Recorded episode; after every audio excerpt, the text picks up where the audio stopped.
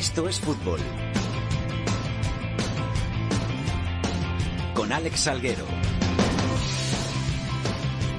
Hola, ¿qué tal? Muy buenas tardes a todos y bienvenidos una semana más a Esto es Fútbol, el rinconcito en cope.es para todo el fútbol de segunda, el fútbol de segunda B, el fútbol de tercera y el fútbol femenino. Y hoy estoy muy contento porque me hallo muy bien rodeado. No sé si empezar por la derecha o por la izquierda a saludar.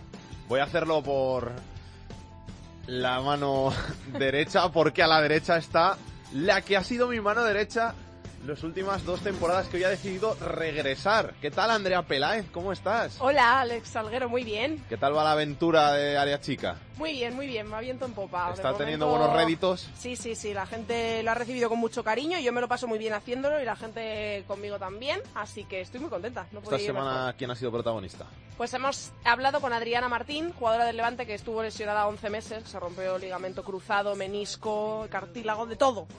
Y, y, hemos hablado también con Jorge Vilda, el seleccionador. Así que Buenos protagonistas, merece la pena escucharlo. Álvaro Lorenzo, ¿qué tal? ¿Qué tal? ¿Todo bien? Sí, aquí acompañándote. Te veo muy solo muchas veces, entonces a lo mejor vengo yo a hacerte compañía. ¿no? Hoy compañía no va a ser. No, hoy no. Yolanda Sánchez. Hola, ¿qué tal? ¿Todo bien? Todo muy bien, aquí contigo otra semanita más. ¿Y tú, Carlos, también estás todo bien? Sí, porque no vamos a quejar. No, no hay nada que quejarse. Vaya que no. Nos sonríe la vida. Bueno, Andrea sí que se queja, ¿eh? Bravo, ¿a ti te sonríe la vida? Dice que sí. Don gran Antonio Bravo a los mandos de esta nave, como siempre. Yolanda Sánchez, la que ha puesto hoy la música. Vamos con los titulares.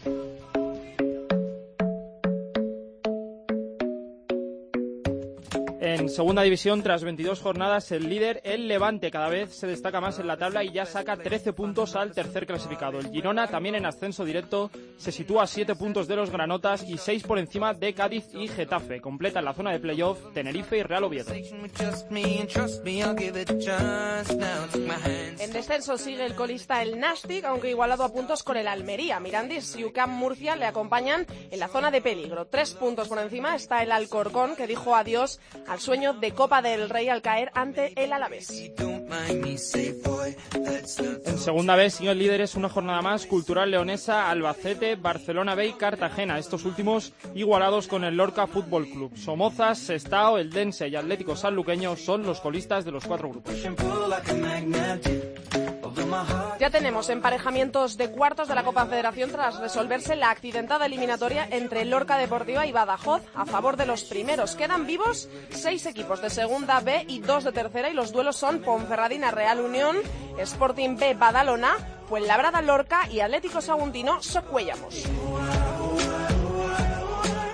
Y para la anécdota de la semana nos vamos a Barcelona porque un juzgado de la ciudad ha concedido una pensión vitalicia a un exfutbolista por una lesión en su rodilla derecha. Cuéntanos, Yolanda. El Tribunal Supremo ha reconocido el, de el derecho a Mebú Ludovic Asemoasa de cobrar una pensión vitalicia con 30 años ya que se ha estimado que con su edad su etapa profesional aún no había finalizado y podría haber seguido en activo si no se hubiera lesionado. El exjugador del Club de Fútbol Ciudad de Murcia y del Granada 74 se lesionó de su rodilla derecha en 2006 cuando jugaba un partido con la selección de Togo en el Mundial de Fútbol de Alemania. Tuvo que ser operado y desde entonces no se ha recuperado. En un principio, el Instituto Nacional de la Seguridad Social rechazó su solicitud al no aceptar su lesión como accidente de trabajo, ya que para ellos no prestaba servicios a una empresa española. Pero el juzgado de lo social número 14 de Barcelona ha estimado su demanda y por lo tanto pasará a cobrar su pensión vitalicia.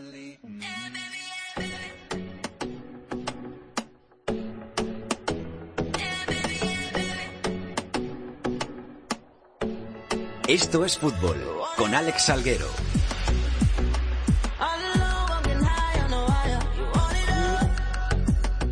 Primera jornada de la segunda vuelta en la segunda división, en la Liga 1-2-3, y nos deja lo de siempre por arriba. Victorias del Levante y del Girona que van como un tiro y que siguen abriendo brecha con sus perseguidores. El Levante le saca ya al tercero, que es el Cádiz, 13 puntos, o sea que tiene ya muy, muy encarrilada su presencia en la primera división la próxima temporada y el Girona se sitúa seis puntos por encima de los puestos de playoff de ascenso a primera división. También lo está haciendo muy bien el conjunto entrenado por Pablo Machín en las últimas semanas y va abriendo hueco poco a poco esas posiciones de playoff que están para el Cádiz, para el Getafe, para el Tenerife y para el Oviedo. Por abajo tenemos al Nastic, al Almería, al Mirandés y al UCAM Murcia, pero sigue todo muy, muy igualado en esta segunda división.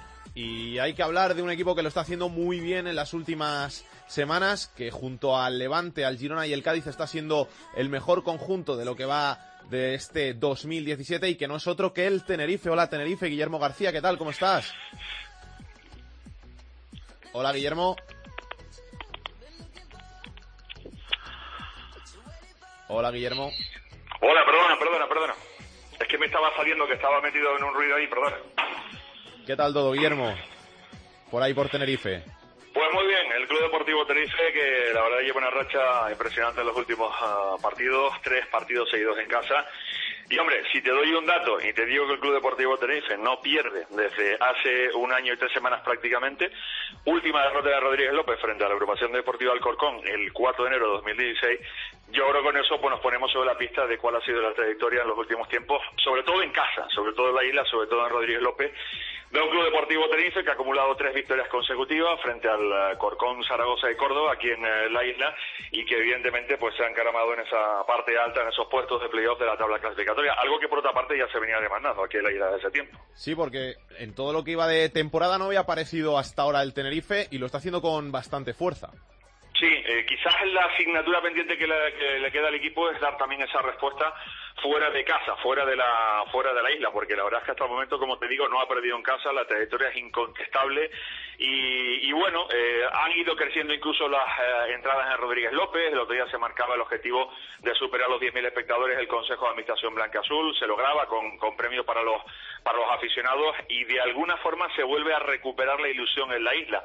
Una ilusión que estaba perdida en los últimos años. El Club Deportivo Tenerife, desde que retornaba la segunda división A, procedente de la segunda división B, primero con Álvaro Cervera, eh, después con Raúl Agné, hasta que el año pasado aterrizaba José Luis Martí en la isla, pues ciertamente había navegado en esa parte media baja de la tabla clasificatoria y como te digo, pues parece que, que en este tramo de la competición se ha vuelto a reactivar un poquito la ilusión en torno al equipo, eh, fundamentalmente pues con hombres como Amanden de ayer, el futbolista cedido por el Atlético de Madrid, el jugador senegalés jovencísimo, eh, rapidísimo, que le está dando todo aire al, al equipo.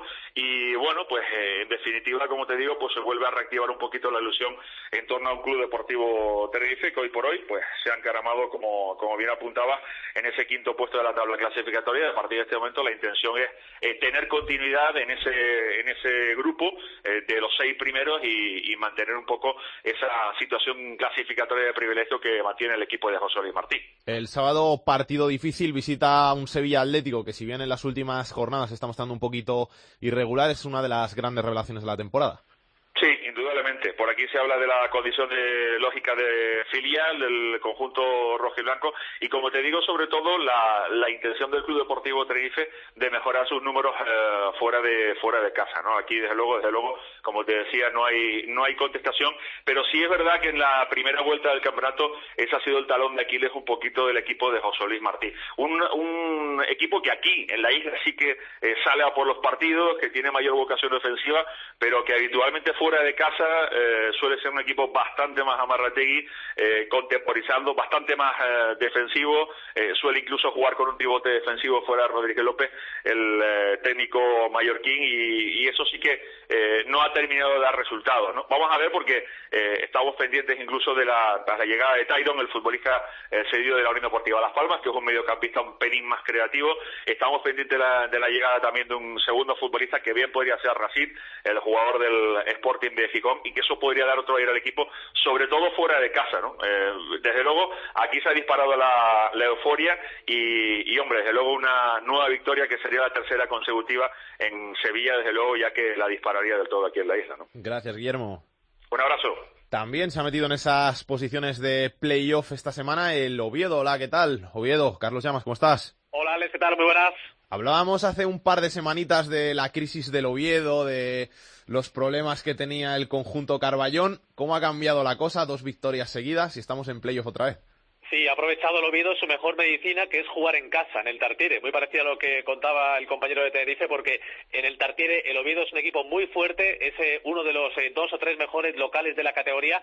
Sin embargo, fuera le está costando mucho. Vamos a ver lo que ocurre esta semana con el desplazamiento a un equipo que, está en la zona baja, la Almería. Pero esas dos victorias, la primera contra el Elche, la segunda el pasado fin de semana contra el Valladolid, es verdad que sufriendo mucho, porque el equipo de Pucela tuvo 20 minutos de la primera parte y también algún tramo de la segunda en lo que fueron muy, muy superiores al Real Oviedo, pero el Oviedo supo aguantar ese marcador, el gol de Toché tras una buena jugada del conjunto azul y el Oviedo pues eh, que está metido ahí, que está en la zona de playoff y con la sensación de que si mejora un poquito fuera de casa, de que se alcanza esa ansiada regularidad eh, que tanto le está costando, porque son dos caras muy distintas, las del Oviedo, tanto en casa como fuera, si es capaz de hacer eso en esta segunda vuelta, pues va a tener todas las papeletas para poder jugar esa fase de ascenso a primera. Hay fichajes en marcha, en camino para reforzar al equipo. Sí, la verdad que habrá que ver al final de temporada cómo sale este mercado de invierno, pero eh, nos da la impresión de que el Oviedo se está reforzando bastante bien eh, en este en este mercado invernal, porque ya llegó Saúl Berjón el pasado mes de diciembre, un jugador con nivel de primera que bueno ya ha demostrado lo que puede hacer con la camiseta del Oviedo. También David Costas, eh, central joven, internacional sub-21 del Celta de Vigo, todavía no ha debutado. veremos si entra el sábado en la primera convocatoria para viajar hasta Almería. Y está también a punto de cerrarse el fichaje de Cristian Espinosa, que es un joven talento del fútbol argentino, 21 años, estaba cedido por el Villarreal en el Deportivo Alavés, en el Alavés no ha podido jugar demasiado, pero bueno, ha podido debutar en la máxima categoría y ahora va a llegar cedido del Villarreal al Real Oviedo, un extremo muy rápido, un extremo con grandes cualidades, eh, internacional como te decía con Argentina en categorías inferiores y por el que el Villarreal pagó 7 millones de euros. Y estos no serían los últimos fichajes, estos tres, el Oviedo busca otro defensa central y un jugador para el centro del campo. Esa es la operación que más está costando, el reforzar el centro del campo, pero un Oviedo que el día 31, el próximo martes por la noche, podría contar con estos cinco jugadores nuevos, eh, seguramente al menos cuatro, que sí parece le van a dar un impulso bastante importante a la plantilla de Fernando Hierro. Gracias, Carlos. Hasta luego, compañeros. Ganga, Álvaro, ¿cómo veis esta parte de arriba de la segunda división? Los 13 puntos del Levante sí que empiezan a ser muchos. ¿eh? Los del Girona, bueno, ya sabemos que la segunda división es muy larga y, aparte el Girona recuerda perfectamente que en la última jornada todo puede pasar, se te puede ir también un ascenso directo, o sea que 6 puntos todavía es poco, pero los 13 del Levante y la seguridad que da que cuando no gana empata, pues prácticamente lo, lo deja en primera. Yo estuve viendo el domingo el Cádiz-Almería y tengo que decir que el Cádiz ganó por detalles que le pasan a equipos que al final están arriba y que acaban la temporada con éxito. Jugó con uno menos media hora y acabó ganando con un gol al contraataque, un golazo tras una salida de Aridane y vamos a ver si el Cádiz, como dicen, está un poco lejos de llegar a los dos primeros puestos, pero a ver si se va a mantener ahí. En el medio de la tabla, encuadrado ahí en una zona de indefinición, desde que comenzó la temporada está el Elche. Jero Tormo, ¿qué tal? ¿Cómo estás? Hola Alex, ¿qué tal? Muy buenas. Para mí el Elche, que sigue siendo el gran ejemplo de la irregularidad que hay en la segunda división. Pero total, porque como bien dices, no solamente está en tierra de nadie, sino que un dato muy significativo, de 22 partidos que se han disputado durante esta temporada, el equipo de Alberto Toril nunca ha sido capaz de enlazar dos victorias consecutivas, lo cual te demuestra que la irregularidad de la que hablas es la nota predominante de un Elche Club de Fútbol que durante las últimas semanas se está acostumbrando demasiado, creo yo, a hablar de las buenas sensaciones. Eh, quizás durante estos últimos días son ya varias las voces autorizadas del vestuario del Elche, caso de Alex Fernández, caso de Albert Dorca, incluso en el día de hoy el propio técnico Alberto Toril, que rompen un poco esa dinámica y llegan a hablar de que la realidad son los resultados. Y los resultados a día de hoy hacen que el Elche haya sumado un punto de los últimos nueve. Por muy bien que se haya podido jugar frente a Cádiz, frente a Real Oviedo, frente a Rayo Vallecano, la realidad de este Elche es que ni sabe cerrar los partidos, a pesar de tener mucha pólvora arriba, encaja muchísimos goles, es uno de los equipos más goleados de esta segunda división y así, por mucho que veas puerta, es imposible poder ganar un encuentro. Gracias, Jero. Un abrazo. En la zona de abajo, metido en problemas, sigue el Rayo Vallecano. Fauto, ¿qué tal? ¿Qué tal, Salguero? Muy buenas. No terminamos de salir de ahí, ¿eh? Ni termina de salir de ahí, ni creo que vaya a salir de ahí en toda la temporada, porque es verdad que se ha tirado la primera parte de la liga, que en la época de Sandoval hubo jugadores que se borraron, y evidentemente luego todo eso se va a pagar, ¿no? En una categoría en la que si no sumas eh, puntos al final, los de abajo están apretando, ¿no? Eh, la verdad es que la situación es muy mala. Eh, es cierto que no ha perdido en 2007, en 2017, ya en 2007 nos queda lejos, este año pero son tres empates, tres empates y de milagro, porque el otro día contra el Elche, de un penalti que no fue, el día del Sevilla Atlético, eh, de un rechace de Barba que dio en un jugador del Sevilla, y el día del Córdoba, Allí en el Arcángel empató, pero jugando bastante mal. El sábado va a Valladolid, que es un rival que está ahí en la parte alta. Eh, va mucha gente del Rayo, casi es milagroso decir que, que van cinco o seis autobuses del Rayo Vallecano a Valladolid con lo mal que va el equipo, que no engancha para nada. La gente está bastante mojeada y eh, sobre todo bastante preocupación porque yo la verdad que veo mucha segunda división eh, de la parte baja eh, al que peor veo es al Rayo porque de todos los equipos que hay ahí siempre hay equipos a lo mejor muy trabajados como el Alcorcón que quieras o no va sacando puntos y gana. El Mirandés con nuevo entrenador el otro día empató en Getafe. El UCAM Murcia también tiene buen entrenador y ha fichado ahora otro entrenador como decía Francisco y también creo que va a salir de ahí en los próximos visitas a Vallecas son el Almería y el Mirandés, así que yo creo que ahí se la va a jugar el Rayo. Y insisto, yo lo veo casi toda la temporada luchando por permanecer en segunda división y creo que le va a costar mucho, pues son jugadores que no están acostumbrados a estar ahí. Pues vamos a preguntar allí en Vallecas cómo están las cosas a uno de los jugadores del Rayo. Diego Aguirre, ¿qué tal? ¿Cómo estás? Hola, buenas, ¿qué tal? ¿Preocupados? Hombre, pues hay un poco de preocupación, pero también estamos tranquilos porque sabemos lo que podemos dar que a lo mejor todavía en resultados pues no hemos, no hemos plasmado, pero sabemos que lo que podemos llegar a dar y yo creo que este este año y esta esta segunda vuelta se nos se nos va a dar mejor. Pero entendéis la preocupación que hay en, la afición, en el público de, de Vallecas. Hombre, está claro porque también se esperaba mucho de nosotros porque somos hay muchos jugadores que estaban el año pasado en primera división y han jugado muchos años en primera. Y claro, estar este año en segunda y estar ahí abajo, pues la verdad es que es, es de preocupar y que y también se entiende que la gente esté, esté dolida y fastidiada, pero bueno, eh, manda un mensaje de tranquilidad de que estamos trabajando estamos trabajando muy duro y sabemos que también nos está penalizando mucho los errores. Y también tenemos bastantes ocasiones que no materializamos y entonces eso es lo que nos está costando que en segunda es que si si creas y no metes y te meten con facilidad pues es, difícil sacar los partidos adelante. Tú que llevas más años en segunda que muchos de tus compañeros, ¿les está costando adaptarse a la categoría a muchos de ellos? Pues a lo mejor puede ser que puede ser que sí o o también es que a lo mejor también un poco de, de motivación o no lo sé o no sé cómo llamarlo pero presión sí a lo mejor ahora estamos en una en una dinámica que nos hemos metido que a lo mejor estamos con bastante presión de que no nos saben las cosas, que eh, tenemos como, como un poco de ansiedad y, yo creo que nos falta un poco de fe, de creernos lo que, que podemos tirar para adelante, que tenemos un gran equipo y que, y que la verdad es que, que podemos estar más arriba de donde estamos. Chicos, ¿qué queréis preguntar a Aguirre? No, yo lo querría decir Aguirre si el cambio de entrenador, que si esperabais a lo mejor un poco más de reacción, ¿no? Porque cogiendo los números de, desde que llegó Rubén Baraja tampoco ha habido esa reacción, ¿no? Mucho empate, ¿no?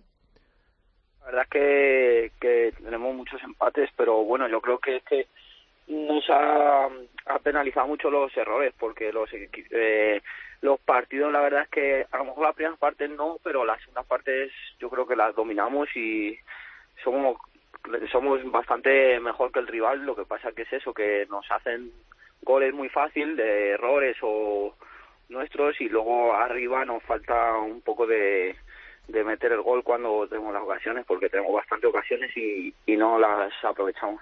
Diego, Rubén ha dicho que no le gusta el overbooking en la plantilla. No sé cómo sienta eso en un vestuario con la situación que tiene el equipo. Hombre, somos una plantilla muy muy amplia, la verdad, y, y para trabajar el día a día pues es difícil. Entonces, bueno, ahí el mister mm, decide y, y, plantea los entrenamientos como, como, como puede. Álvaro, ¿tú quieres preguntar algo a aquí a Aguirre? Nada, que, que igual siendo el Rayo Vallecano un equipo que viene de, de primera división, la presión es mayor y, y, las exigencias son mayores y eso también lo notáis igual los futbolistas un poco en las piernas. Hombre, yo creo que en la afición no está exigiendo ahora porque no están saliendo resultados, pero nunca hemos tenido presión de cara a la de cara con la afición. Lo que pasa es que ahora, como no están saliendo las cosas, pues es verdad que la presión no la estamos metiendo nosotros mismos y ya también el entorno, porque es verdad que nosotros creíamos que íbamos a estar más arriba de donde estamos, pero bueno, estamos ahí y hay que, y hay que sacarlo con trabajo día a día y, y estar todos a una para, para poder sacar puntos y, y tirar para arriba. Como tú dices, estáis ahí. El Valladolid parece que está haciendo un temporadón, que vosotros no lo estáis haciendo tan bien. Les visitáis este fin de semana y si os lleváis la victoria os ponéis a solo tres puntitos. Sí, esto lo, esto lo bueno de segunda, que parece que, que es una temporada muy mala, pero bueno, empiezas a enganchar partidos con victorias y, y cuando te quieres dar cuenta estás ahí arriba otra vez. Entonces, pues estamos peleando, estamos trabajando muy duro semana para, para que llegue el sábado y poder dar una alegría a la afición que se lo merece, la verdad, porque que viajen, como ya habéis dicho, seis o siete autobuses para, para allí, para allí, pues la verdad es que encantados nosotros y nos da un plus de motivación para poder sacar los tres puntos allí. ¿Y los refuerzos de invierno qué tal? ¿Esperáis alguno más? ¿Contentos con lo que ha llegado? Hombre, siempre todo jugador que llega para aportar, pues nosotros bienvenidos. Y dicen que sí, algún refuerzo más, pero bueno, nosotros eh, yo por mi caso no, no tengo conciencia de quién vendrá ni en qué posición, así que el que venga pues darle la bienvenida y, y nada, estar con él para, para que ayude lo mejor posible. Pues Diego Aguirre, jugador del Rayo Vallecano, gracias por estar aquí en Esto Fútbol y que vaya muy bien. Gracias a vosotros, muchas gracias. De refuerzos nada, lo único va a haber otra salida porque hay overbooking en la plantilla del Rayo, el colombiano Mojica eh, va, a salir y luego de llegadas el Rayo quiere un media punta pero eh, ha disparado muy alto, tan alto como Araujo o Bueno, jugadores que evidentemente no por lo económico, porque Araujo se ha ido a Atenas con una eh, oferta económica muy similar a la del Rayo, pero evidentemente la situación a lo mejor de jugar en primera división en Grecia no es igual que jugar en segunda división en un equipo que está a dos puntos del descenso a segunda B, ¿no? Así que el Rayo busca media punta, si llega antes de que se cierre el mercado bien, si no, pues a otra cosa. Y te tengo que preguntar también, Foto, por el Alcorcón. Se acabó el sueño de la Copa, ahora centrarse en la Liga, que es lo importante, que está el descenso ahí amenazando. Sí, y el Levante, el líder, que viene el sábado al Municipal de Santo Domingo, eh, con subidón yo creo en el equipo de Julio Velázquez, porque el Alcorcón jugó muy bien el otro día en Vitoria, incluso yo creo que mereció la victoria. Eh, casi te diría que si no llega a ser por esos cinco minutos de Ibai que salió en el partido de ida, yo creo que esta eliminatoria hubiera sido mucho más competida y el Alcorcón hubiera tenido incluso opciones de meterse en semifinales, pero al final la calidad, evidentemente, de un jugador como Ibai es la que define en este tipo de situaciones. Ganó su primer partido fuera de casa el otro día en el Alcoraz al Huesca y eso yo creo que va a subir de moral al equipo para recibir a un Levante en el que se espera ganar. O sea, el Alcorcón va a ir a ganar al Levante porque, a pesar de que habéis dicho que es un equipo que está ahí arriba y que ya tiene, tiene muchos puntos de distancia, precisamente por eso, porque a lo mejor por ese colchón de puntos llega un poco más relajado, ¿no? Pero bueno, veremos qué pasa el próximo sábado. Pero bueno, el Alcorcón es un equipo, por ejemplo, que puede estar ahí abajo, pero que al final lucha, gana, consigue y es muy diferente a lo que está pasando en la temporada en el Rayo. Gracias, Fauto. Hasta luego, chico. Hay que hablar también del Almería. Preocupa bastante la situación del conjunto andaluz, al que ya ha igualado el Nastic en puntos en la tabla y que está ahora mismo con 21 empatado con el colista Jordi Folqué. ¿Qué tal? Pues sí, preocupa bastante, ¿no? Cuatro derrotas consecutivas el equipo de Fernando Soriano, que sigue siendo el entrenador de la Unión Deportiva Almería, porque, eh, como decía esta semana el miembro de la Comisión Deportiva, Andrés Fernández, Fernando Soriano era la piedra angular de, este proyecto. En verano confío en los que el año pasado no lo hicieron nada bien, o mejor dicho, lo hicieron bastante mal, y casi a punto estuvieron de, de provocar el descenso a Segunda División B, pero como decía David Castro hace unos días, eh, los propios jugadores están dejando con el culo al aire a Fernando Soriano. Esto ha provocado que en el mercado de invierno, pues el club, la intención era de reforzar entre dos y tres jugadores el, equipo, pero claro, llevan cuatro derrotas consecutivas, los tres últimos partidos sin marcar ni un solo gol, y dice que el equipo que antes de cierre el mercado van a tener que llegar, aparte de Borja Fernández y Javier Lamo que ya debutaron en Cádiz, entre tres y cuatro jugadores más. Eso implicaría que hubiera otras cuatro o cinco salidas, pero a falta de nada, de pocos días para el cierre del mercado, una semana llevan sin fichar absolutamente a nadie y es lo que está mosqueando un poco a, a la afición del conjunto rojiblanco que a pesar de las cuatro derrotas llega sin más refuerzos para este partido contra el Real Oviedo el próximo domingo a las seis de la tarde en el que a Corona se le preguntaba eh, si el Oviedo va a jugar con cinco o con cuatro atrás y dice que es que le importa más bien poco el aspecto táctico porque el partido del domingo es a nivel emocional el más difícil de la Almería desde que él recuerda y eso que lleva ya 11 temporadas en el Almería. Te lo pregunto sinceramente, Jordi, ¿la afición entiende que siga Soriano como técnico? La afición está ya, eh, no iba a decir decepcionada, sino está eh, más bien en modo pasota, ¿no? Porque las cuatro últimas temporadas El Almería desde el ascenso con Javi Gracia Primera División ha vivido en el fango. Eh, la primera temporada con Francisco se salvó en primera, un milagro. La segunda cayó. Eh, la temporada pasada, con el presupuesto más alto de la categoría en segunda, pues se salvó en el último momento. Y esta temporada, pues que no salen de los puestos de descenso. Y ahora cuatro derrotas consecutivas. Por eso digo que, que la, la afición de la Almería pues está un poco ya hastiada de ver que el equipo, pues, aunque tenga más presupuesto que haga una cosa que haga la otra, eh, nada, el equipo el año pasado hizo 15 fichajes eh, y durante la temporada cambió hasta cinco veces de entrenador. Este año ha mantenido el bloque porque se considera que hacer muchos fichajes sería perjudicial para conjuntar el equipo y Alfonso García dijo, si el año pasado con cinco entrenadores me salvé la última jornada, pues voy a ver si manteniendo al técnico esto cambia.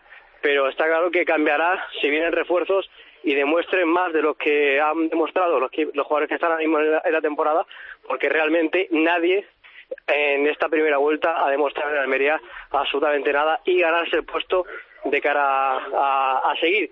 Un dato, eh, Juanjo y Chuli, que son delanteros de este equipo, han terminado la primera vuelta sin marcar ni un solo gol y Pozo, que es el media punta, habitualmente titular, tampoco ha marcado ningún gol. O sea, eso viene a reflejar, pues eso, que, que los jugadores teóricamente importantes pues no están demostrando nada absolutamente en esta campaña. Gracias, Jordi. Un abrazo. Importante victoria de Lucán Murcia, el conjunto murciano que se llevó la victoria casi dos meses después de la última victoria conseguida. En este caso fue el 26 de noviembre y la primera con Francisco en el banquillo. La Murcia, Vicente Luis Cánovas, ¿qué tal? ¿Cómo estás? Hola, ¿qué tal? Muy buenas. Ya tocaba romper esa mala racha.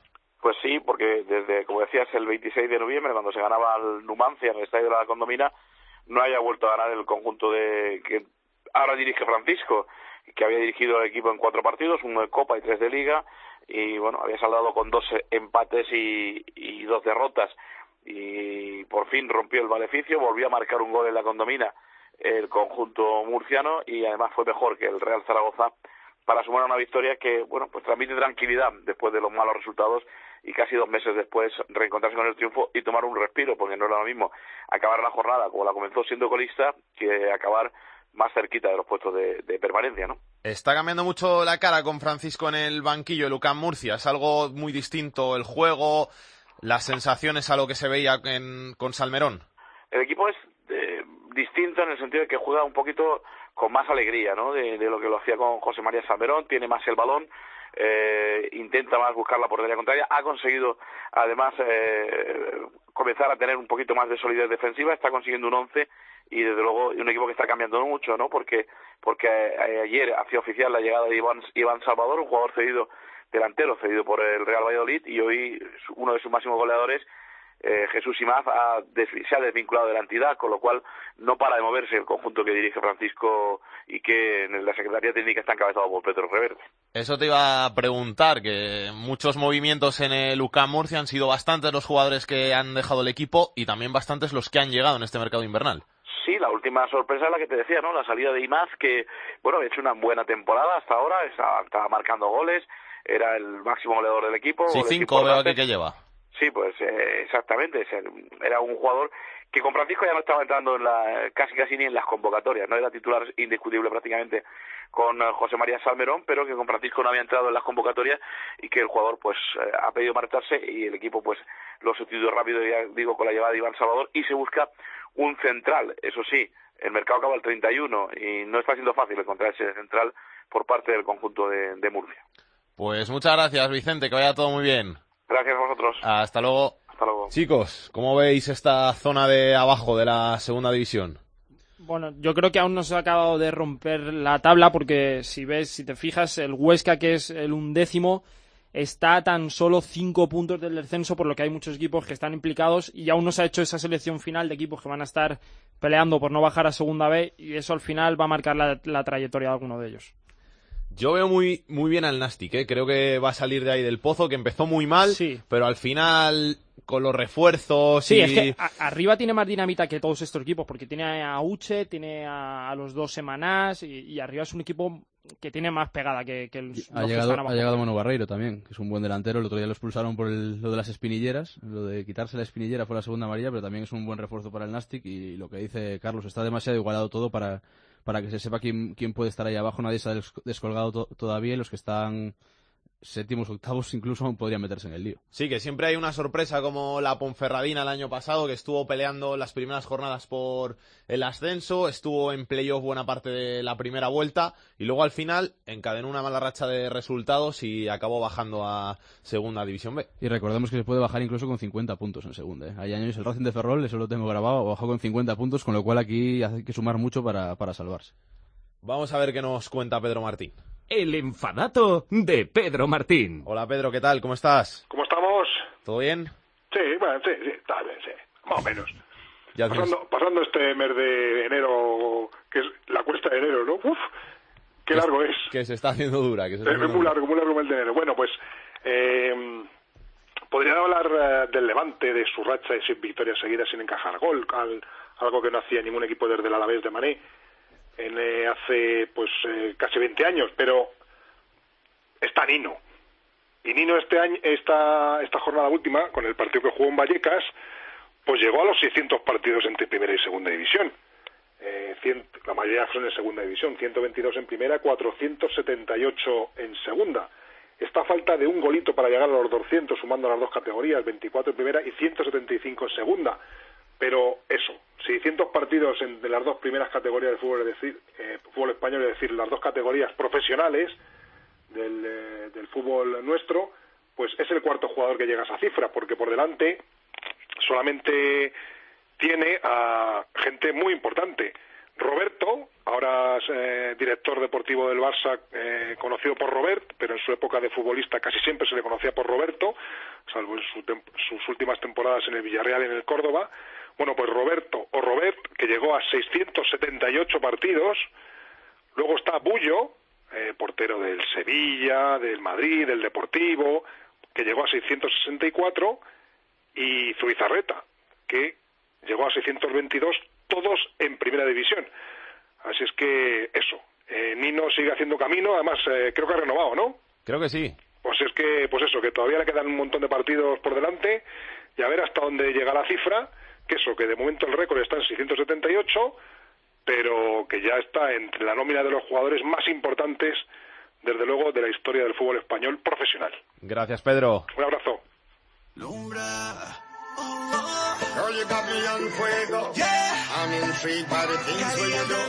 El fútbol femenino en Esto es Fútbol.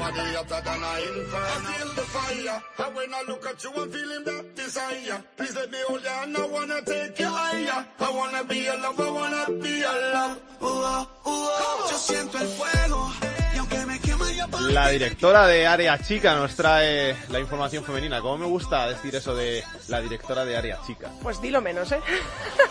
Todavía no te has asimilado el cargo. No, todavía no, todavía no. No se me ha subido a la cabeza. Pues eh, este fin de semana, Salgue, no hubo liga, hubo parón de selecciones, jugó la selección española en Oliva, en Valencia. Un partido de entrenamiento ante Suiza. De entrenamiento, destaco de entrenamiento porque lo ha destacado mucho la Federación Española porque fue un partido que se jugó en tres tiempos de 35 minutos cada uno. Y jugaron todas las jugadoras, las 24 convocadas por Jorge Vilda. No hubo debutantes oficiales y la selección española se dio un, un baño de goles, 8 a 1. Quedaron ante Suiza. Buenas sensaciones, hablamos con Jorge Vilda, ya lo hemos dicho antes en, en área chica, y está contento. Ahora viene la Copa Algarve de la selección en la primera semana de marzo y veremos qué hacen allí las chicas. En cuanto a la Liga Iberdrola, vuelve este fin de semana, en la decimoséptima jornada. El Atlético de Madrid sigue siendo líder, está con 42 puntos, líder, a tan solo un puntito está el Barcelona, que es segundo con 41 y ya se ha descolgado un poquito más, hasta hace nada estaba empatado con el Barça en la segunda plaza, ahora está tercero el Levante con 35 puntos. Y por abajo siguen las cosas iguales, el Tacuense es colista con 5 puntos y el Oyarzun, que la pasada jornada de liga conoció la victoria por primera vez, desde que ascendió, eh, está decimoquinto en esa también zona de descenso con ocho puntos a tan solo dos del español, o sea que el Oyarzun aún tiene posibilidades de, de poder salvarse. Nada, pues que vuelve la jornada este fin de semana, otra vez los partidos de clubes a la Liga Iberdrola. El Atlético, que es el líder, vamos a destacar, que juega el sábado a la una y media ante el Zaragoza en casa y el Barça lo hace fuera ante el Santa Teresa de Badajoz a las 4, lo da gol el sábado. Pues estaremos pendientes de tiempo de juego, donde damos los resultados de Eso es. la Liga Femenina todas las jornadas. y también pendientes de área chica. Gracias, Andrea. A ti, Salgue. La segunda B en Esto es Fútbol. Después de tanto me buscas, ¿por qué será? ¿Por qué a mí? Yeah. No te puedo decir sin contestar esa pregunta.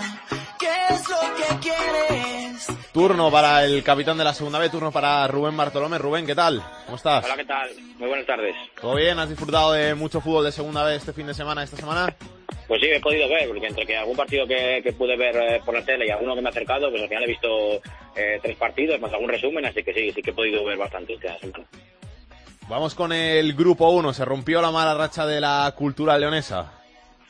Sí, eh, bueno, yo, yo creo que la, quizá la noticia más importante del, grupo 1 es que cayó Pasarón, por fin, en el Pontevedra, en el derbi, en el partido contra el Racing de Santander, en un estadio inexpugnable, que era el gran fortín que estaba llevando al Pontevedra a luchar no solo por el playoff, sino incluso poder soñar con el primer puesto. Bueno, pues el Pontevedra cayó en casa 0-1 ante el Racing, lo que hace que los santanderinos se escapen, como bien has dicho, con, con la cultura leonesa, que volvió a ganar, eh, venció 3-1 en su cancha a Lizarra y bueno, sigue, sigue líder con tres puntos de ventaja y los, al que no se, el que no se descuelga de ellos dos es el, el Celta B, que después de ganar eh, la semana pasada al Racing, bueno, pues está ahí enganchado a ellos, a cuatro puntitos de la cultura, uno del Racing, y son los tres equipos que de momento el gran triunvirato que, que se va, porque el- la derrota del Pontevedra hace que se acerque un poco el Valladolid B, y quienes todavía tampoco son capaces de remontar el vuelo en este nuevo año son eh, los jugadores de la Ponferradina, que cayeron en casa ante el colista, eh, 0-1. La verdad que una derrota inesperada y que hace que, bueno que se descuelguen bastante, a siete puntos tienen el playoff ahora y que se junten un poquito al, al grupo de ese perseguidor del que hablamos hace semanas, que viene por detrás, con, con los Coruso Lealtad, que están, eh, que están por ahí acercándose. Y, y hay que hablar de que el Racing de Ferrol, que vuelve, vuelve a caer, parecía que despegaba, que podía incluso le- llegar a esos puestos, si a lo mejor no de playoffs y de que Copa del Rey, pero bueno, vuelve a caer eh, abajo, está otra vez eh, cerca de, de los puestos de descenso, unos puestos de descenso en los que, como bien decimos hace muchas semanas, está el Somozas, se acerca un poquito a dos puntos de una Arandina que también le cuesta mucho y, y a cuatro del, del Palencia, ahora los tres equipos bastante descolgados eh, porque ya tienen un pelín lejos a- al, al gran pelotón, aunque bueno, eh, eso es cuestión de un partido o dos, pero bueno, son los tres equipos que de momento no llegan a la veintena de puntos y que van a tener que remar más en esta segunda vuelta para llegar. En el grupo 2 cada vez me sorprende más el Leyoa, que lo está haciendo muy, muy bien. Sí, además eh, sacando partidos que, que pueden ser eh, complicados, la verdad que, que en su campo es un, un equipo muy fuerte en el que puntúa muy poquita gente porque eh, es un campo complicado para jugar y bueno, sigue ahí a la estela de, del Toledo y Albacete Balompié, el partido del Toledo con bastante polémica eh, por eh, una, una expulsión eh, de la arena se deja con 10 y, pero bueno, al final saca el partido del Toledo adelante con, con 1-0 y bueno, y también el, eh, el Albacete que sigue primero, ganando en cancha del Athletic B, que es una- un partido muy complicado y que lo consiguió sacar 1-2, pero un Athletic B que se mantiene en el cuarto puesto porque los perseguidores no fueron capaces de, sumar, por ejemplo el Castilla que tenía el partido ganado y se lo empató de, penalti, el, el Amorebieta, en, creo si no fue en el descuento, prácticamente en el descuento, con, como el de Javier Rodríguez, y luego otra de las grandes sorpresas, bueno, pues la derrota del Baracaldo, eh, un Baracaldo que sigue en la mitad de la tabla, que cayó ante el Zamudio, que deja el, la última plaza de la liga, se la deja al Sestao, que se queda con 15 puntos, a 16 el Zamu- el Zamudio, siguen teniendo muy lejos a la Morevieta, que como decíamos, sumó un puntito, 22, eh, séptimo empate de la Morevieta, la verdad que no gana mucho, pero bueno, sigue, sigue empatando bastante, y, y bueno, son de momento los dos equipos que están más descolgados en, en la lucha por, por la salvación. En el grupo 3, más que hablar de lo que pasó, hay que hablar de lo que viene, ¿no? Ese duelo del fin de semana entre el Barça B y el Alcoyano, primero contra segundo.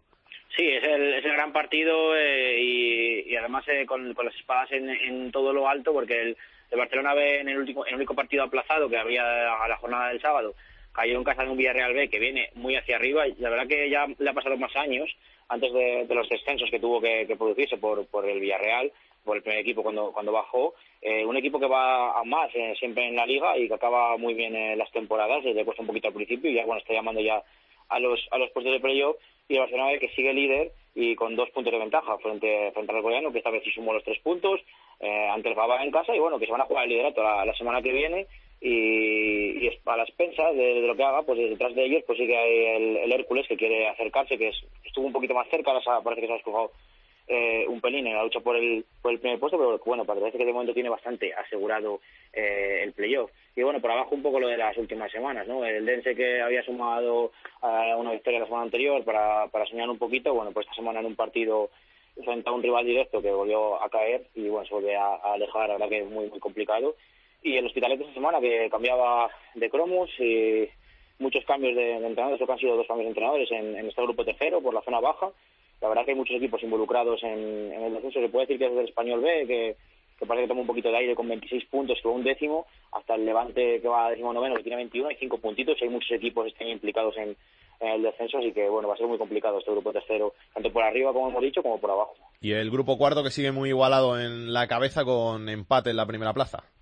Sí, bueno, los murcianos que quieren seguir eh, mandando, eh, con el Cartagena y la Villalorca que siguen empatados a puntos con, con 44 y, y detrás de ellos, bueno, pues que sigue el, el Marbella que, que no quiere perderle la, cara, aunque se dejó de dos puntos en, en su visita al, Córdoba B.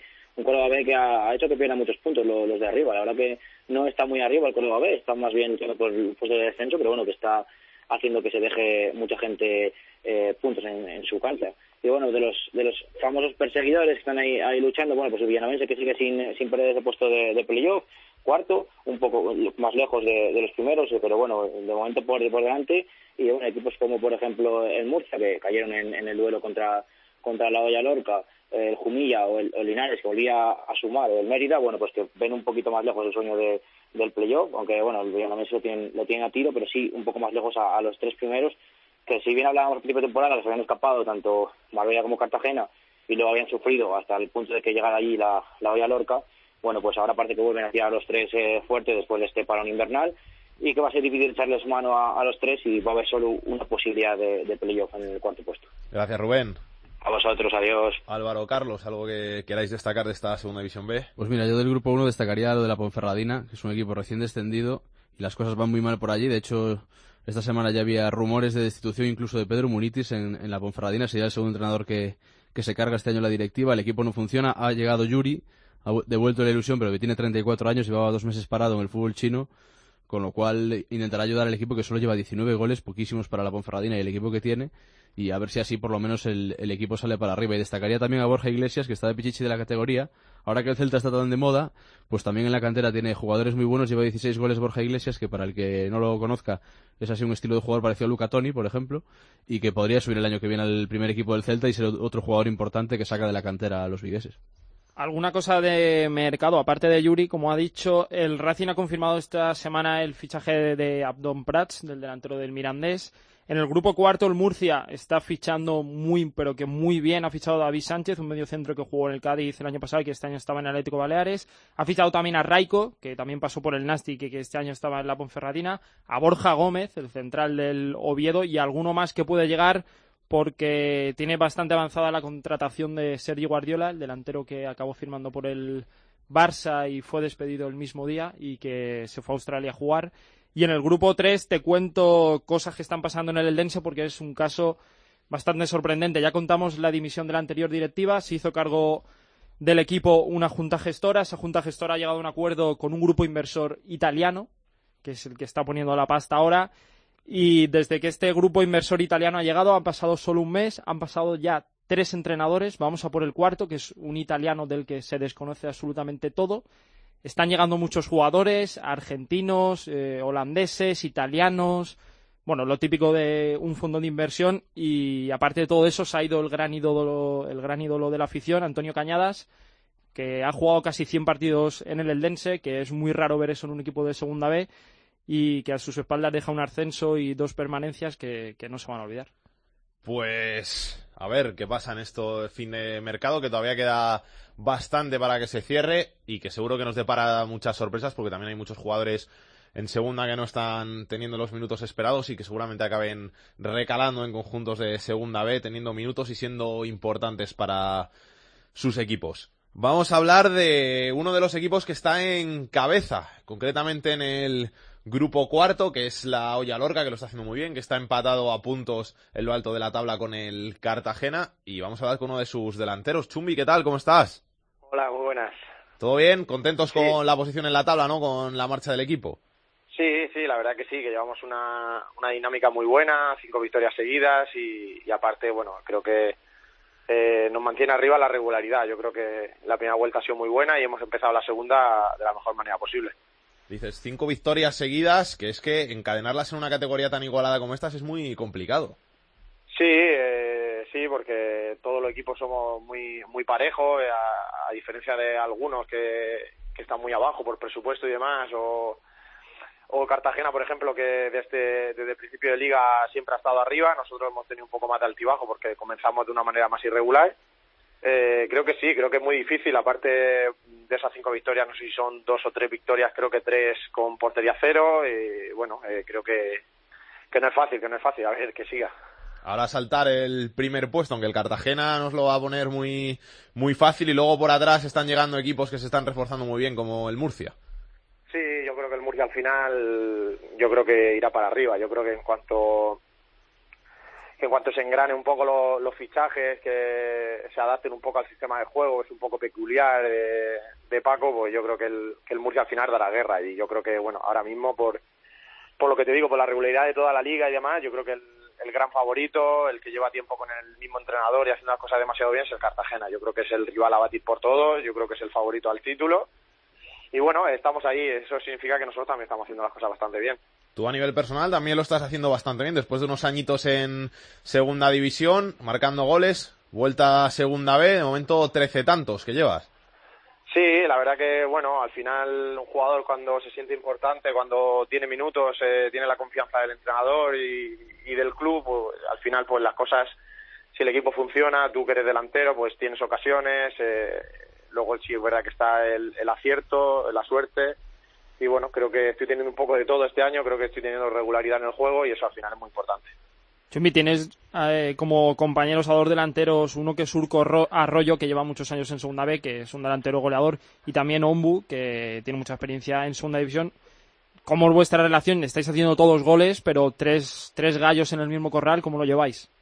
Bien, al, bueno, al final Manu y yo hemos jugado muchísimos partidos juntos. Eh, Urco está jugando tirado en banda izquierda, que se mete por dentro. Creo que nos asociamos bien. La, la relación fuera de- del campo es inmejorable. Creo que, hay un vestuario muy bueno y bueno, al final sabemos que el objetivo es, es no es individual sino colectivo, que tenemos que hacer goles para ayudar al colectivo y, creo que bueno que lo estamos haciendo hasta ahora bien y que y que siga siendo así. Yo creo que que bueno, eh, como tú dices, somos tres delanteros, eh, Urco está jugando como banda, pero eh, no hay ningún problema. eh, al final todos queremos lo mismo, que ganar cada partido. Este fin de tenéis un, un duelo importante, viajáis a Melilla, que precisamente son quintos, le sacáis ocho puntos, con lo cual eh, ganando allí podríais dar un golpe bastante importante para distanciaros de los equipos que están persiguiendo el playoff y al final asegurar el playoff, que es el objetivo principal por ahora, ¿no? Sí, sí, sí, por supuesto. Lo primero es eh, agarrarte al playoff. Eh, por supuesto, si el objetivo es ascender, todo equipo que quiera ascender, pues eh, quiere optar a la primera plaza, que al final es una gran ventaja el poder jugar una eliminatoria y poder subir de, de primeras. O si no tienes una buena eliminatoria y, y te eliminan o no asciendes, en este caso, eh, tienes la oportunidad de volver a jugar dos eliminatorias más para ascender. Eh, sí, el Melilla, pues al final es un equipo que a mí me gustó mucho en Pinatar, que nos ganó 0-2, que es un rival muy sólido y yo creo que bueno que va a ser un partido un partido difícil. Oye, Chumi, una curiosidad, ahora que tenéis a todos los equipos ahí de las ligas rusas, alemanas y tal, por allí por, por Murcia, ¿cómo lo hacéis para entrenar? Porque hay muchos que están en Pinatar, que es donde soléis vosotros entrenar, ¿no? Sí, bueno, nosotros estamos entrenando la mayoría de los días ahora en Pilar de la Horadada, en Icomar. Eh, hoy, por ejemplo, vamos a entrenar en Pinatar, mañana también. Bueno, nos vamos adaptando un poco. Eh, digamos que ahora es un poco locura lo del tema de Pinatar, porque vienen muchísimos equipos extranjeros y al final son compromisos que tienen todos los años los de Pinatar y bueno, nosotros nos tenemos que adaptar un poco a esa situación y, y bueno, yo creo que ya, creo que es a partir de marzo cuando ya volvemos a, a coger nuestro sitio en Pinatar y creo que a entrenar ya allí lo que quede de temporada. Que al final fastidia, es bueno para las instituciones, pero al final a ti que estás acostumbrado a unas rutinas te acaba fastidiando.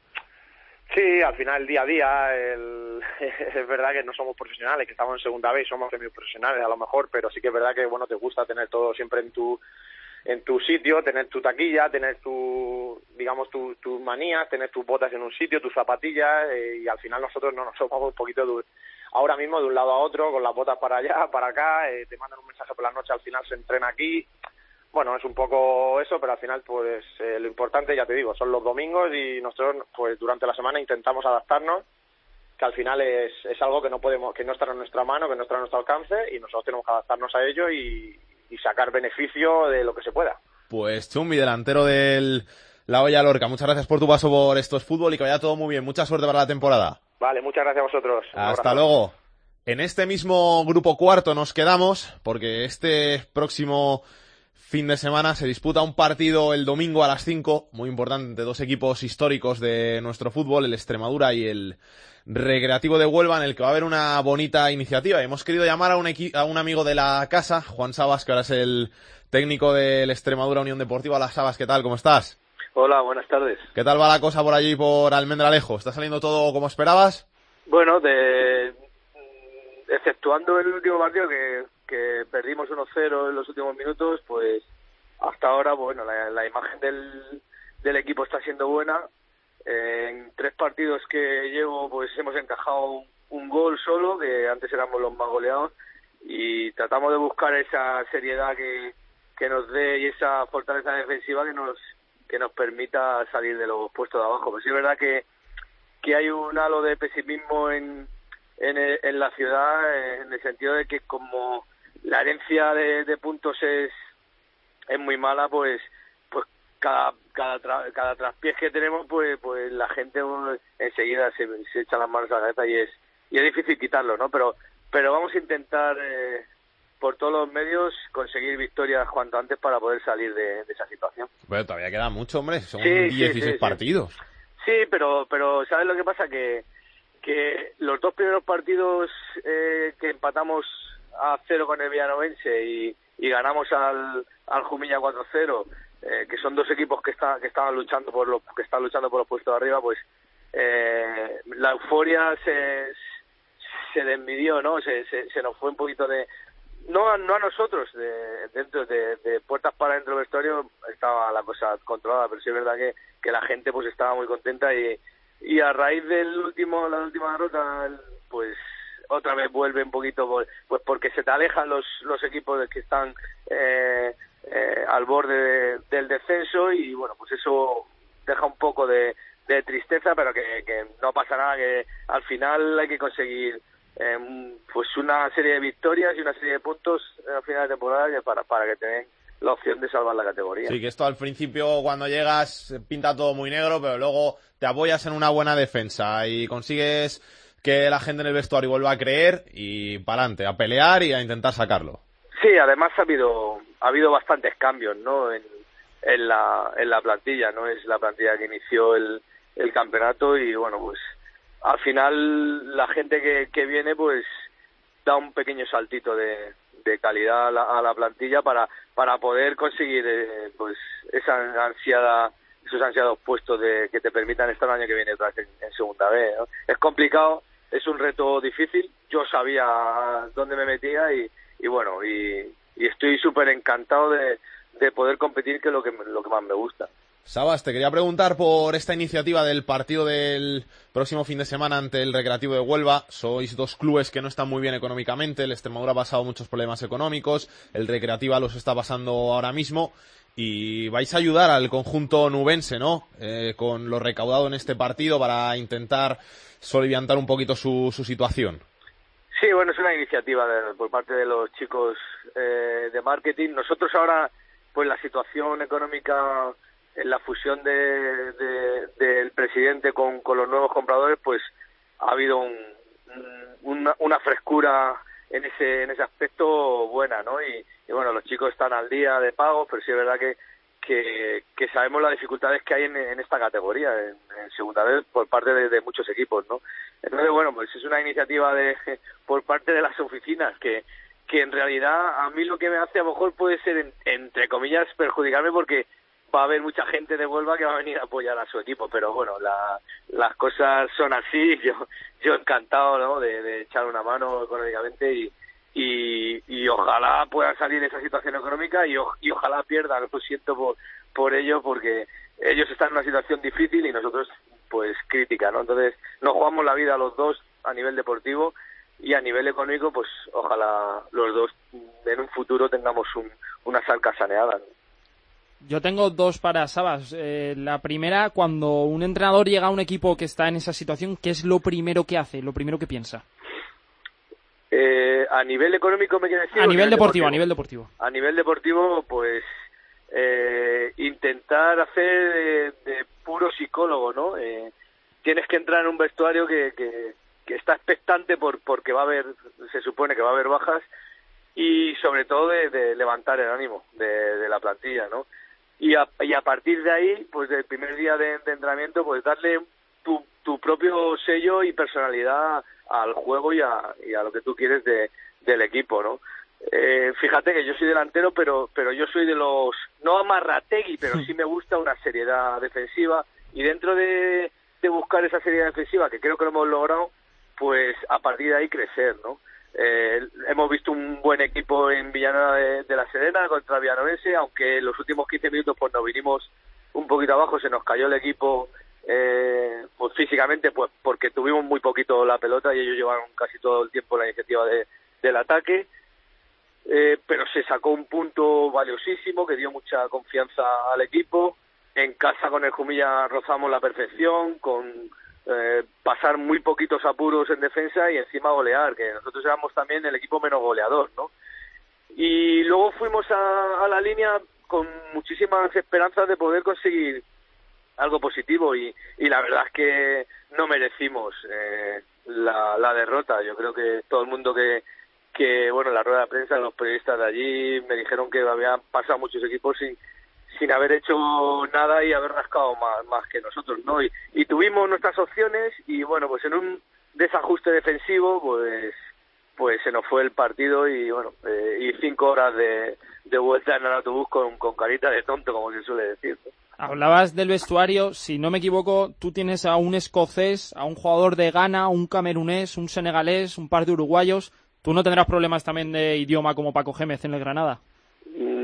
No, no, escucha, yo me, yo me fui hace poco, estaba trabajando para una escuela internacional y me fui a Canadá con mi inglés de, de Leganés, así que no, pero aquí to, aquí todo el mundo habla castellano y, y, y me entienden a la perfección y, y el que no entienda pues ya puede aprender castellano rápido porque porque es ¿no? el, el, el, yo creo que el lenguaje futbolístico es es internacional no o sea eh, y, y enseguida el futbolista es un, un tipo inteligente que, que capta lo que quiere el, el cuerpo técnico el entrenador en, en ese momento de, del equipo no entonces no hay problema eh, eh, eh, Boateng, por ejemplo, que, que Sí. le cuesta un poco el idioma, pues eh, se ha tirado años en Granada y, y entiende a la perfección. Es un tipo que, que enseguida te mira con los ojillos y sabes que te está entendiendo, ¿no? No, puede, no por ejemplo, si quieres tener una conversación fluida con él en, A ella en- le cuesta en- más. en castellano le cuesta más, pero lo, lo que es términos futbolísticos y lo que tú le pides a él en el terreno de juego lo, lo, lo capta enseguida a la perfección. Sabas, que nos alegramos mucho de hablar contigo y que te vayan las cosas bien por ahí por Almendralejo. Bueno, mira, mirad mejor cuando gane dos o tres partidos más y, y esté más, más tranquilo, pero sí es verdad que, que estoy feliz y estoy contento porque me apasiona eh, mi profesión y, y lo, lo más difícil es cuando no cuando no te llama nadie y no trabajas, que en casa se come uno mucho mucho la cabecita y, y la verdad es que, que en estos momentos, eh, a pesar de nuestra situación deportiva, que no es nada buena y, y- y esperemos que en el futuro cambie, pues estoy súper feliz. Pues a seguir así de feliz, Sabas. Un abrazo muy grande y que vaya todo muy bien por allí. Muy bien, un abrazo para vosotros. Está llegando a su fin el mercado de invierno, tanto en la segunda división como en la segunda división B, como en primera.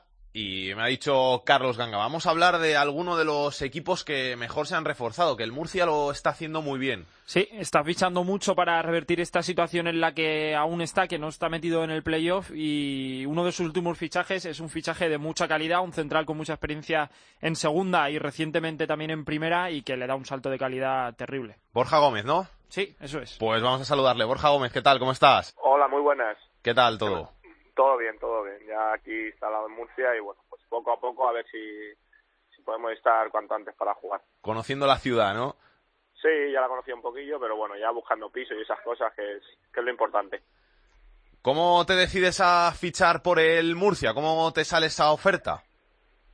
Bueno, a ver, me habían salido varias cosas, muchas cosas de extranjero y, y bueno, y había que, esperar el mercado de segunda, y había muchas cosas de segunda vez y bueno, pues eh, Deseado se puso en contacto conmigo y bueno, al final me atrae que es el Real Murcia, el proyecto que están haciendo, la gente que está viniendo y bueno, yo creo que, que por circunstancias el equipo está en segunda B, pero debe estar más arriba, entonces pues bueno, lo considero un paso atrás para, para luego volver a al fútbol profesional. Porque para el que no lo sepa, tú acabas contrato con el Oviedo en verano y hasta entonces estás sin equipo hasta que te sale la oportunidad de participar en las jornadas AFE, ¿no?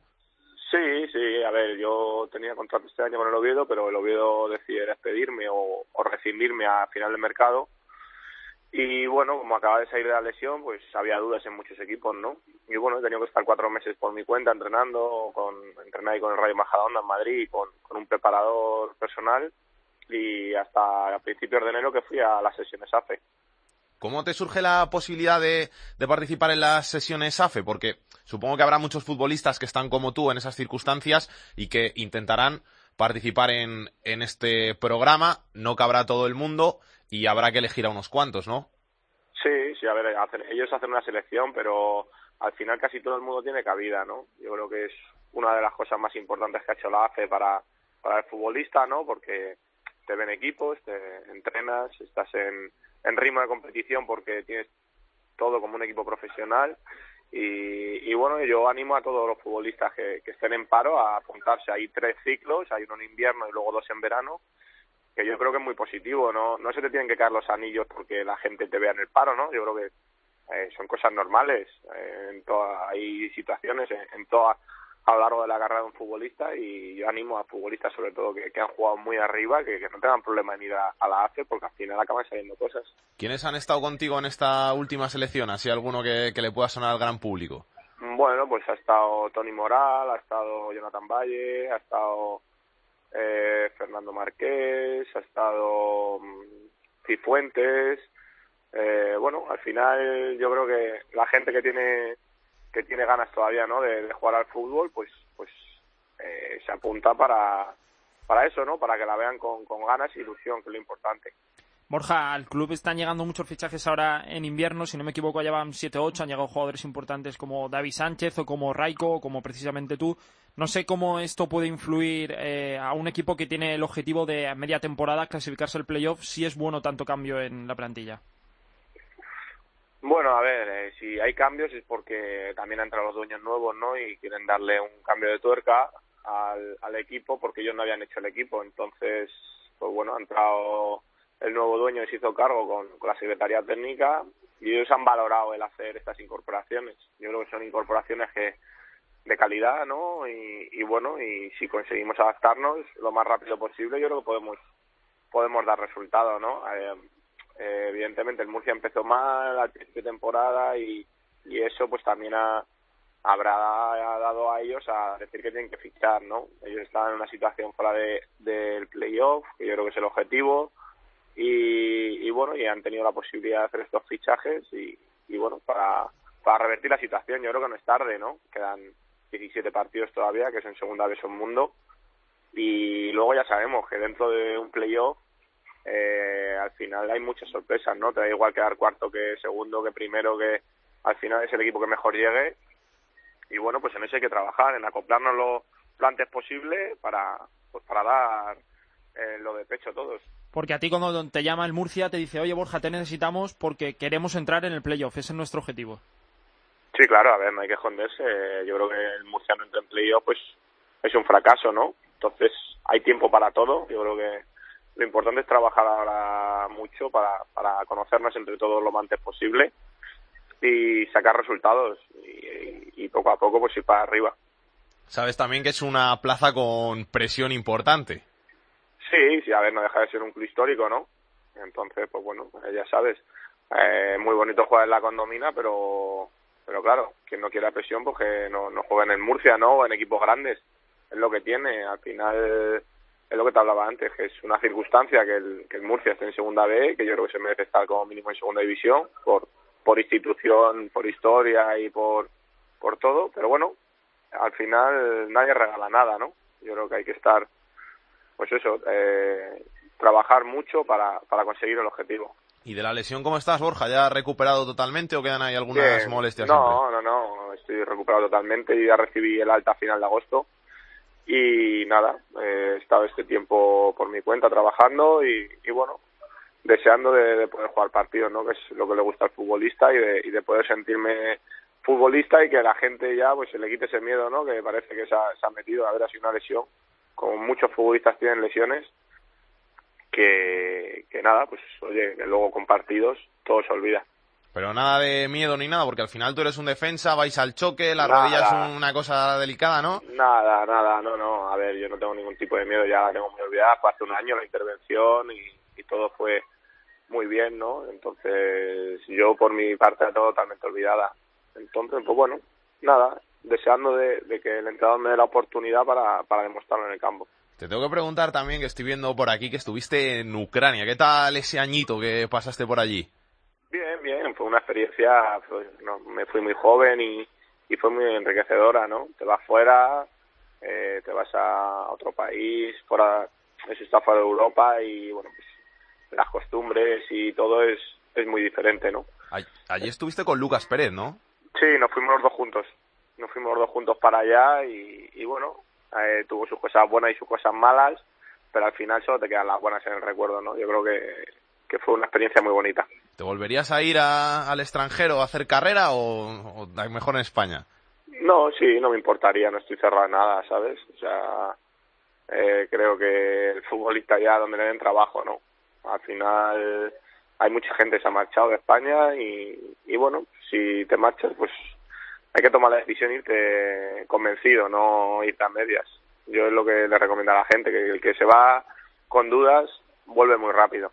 Sí, que eso es lo que estamos viendo ahora, que muchos se van, están seis meses, acaban volviendo, luego se vuelven a ir, que al final si no estás decidido del todo, es muy difícil. A ver, es que es una decisión muy importante, no cambia todo. Es que en cuanto sales de España, las costumbres y todo son muy diferentes. Y claro, nosotros estamos aquí acostumbrados a, a nuestro país y, y bueno, pues luego también valoran mucho más lo que hay aquí cuando estás fuera, ¿sabes? Es un poco, un poco todo. Pues Borja, que vaya muy bien ahí en Murcia, que salgan las cosas bien y a ver si pronto estás ya jugando y ayudando a tus nuevos compañeros. Nada, muchísimas gracias a vosotros. Un abrazo, hasta luego. Un abrazo. Vamos a ver qué trae Aitor Puerto en la agenda de la semana. Comenzamos el repaso a la agenda futbolística del fin de semana con la segunda división, los dos grandes partidos. El primero, el viernes a las 8, el Elche, decimosegundo, recibe al segundo, al Girona. Y el otro gran partido, el sábado a las 6 de la tarde, el decimoquinto, el Alcorcón, que recibe al líder, al Levante. En la segunda división B hemos eh, fijado la mirada en el grupo 1. Interesante el partido entre el séptimo y el sexto, el Corucho que recibe a la Ponferradina. En el grupo 2, el líder, el Albacete, recibe al quinto, al Real Unión de Irún. En el grupo 3, eh, partidazo entre el primero y el segundo, el líder, el Barça B, que recibe al segundo, el Alcoyano. Y en el grupo cuarto, eh, enfrentamiento entre, entre el Melilla, que es quinto, y el Lorca, que es segundo. En la tercera división nos hemos fijado en el grupo 18, partido interesantísimo entre el cuarto y el tercero, el Guadalajara, que recibe al Villarrobledo. Y acabamos el repaso a la agenda futbolística del fin de semana con el fútbol femenino, el líder, el Atlético de Madrid femenino, que recibe al décimo primero, al Zaragoza. Hola, soy Germán, jugador del Tenerife y quiero dedicar la canción El Lobo de Cordero del Barrio a los oyentes de estos fútbol.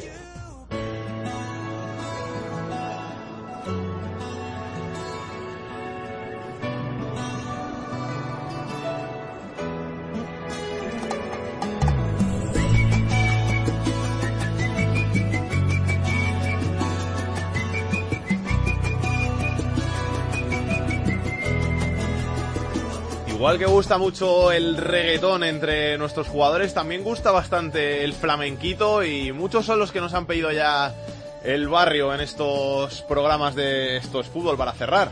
Así que con la música de el barrio nos vamos hasta la semana que viene. ¿Lo habéis pasado bien, chicos? Sí, Como bien. siempre. Muy Muy contento por haber cambiado el registro del final. ¿Qué vais a ver este fin de semana?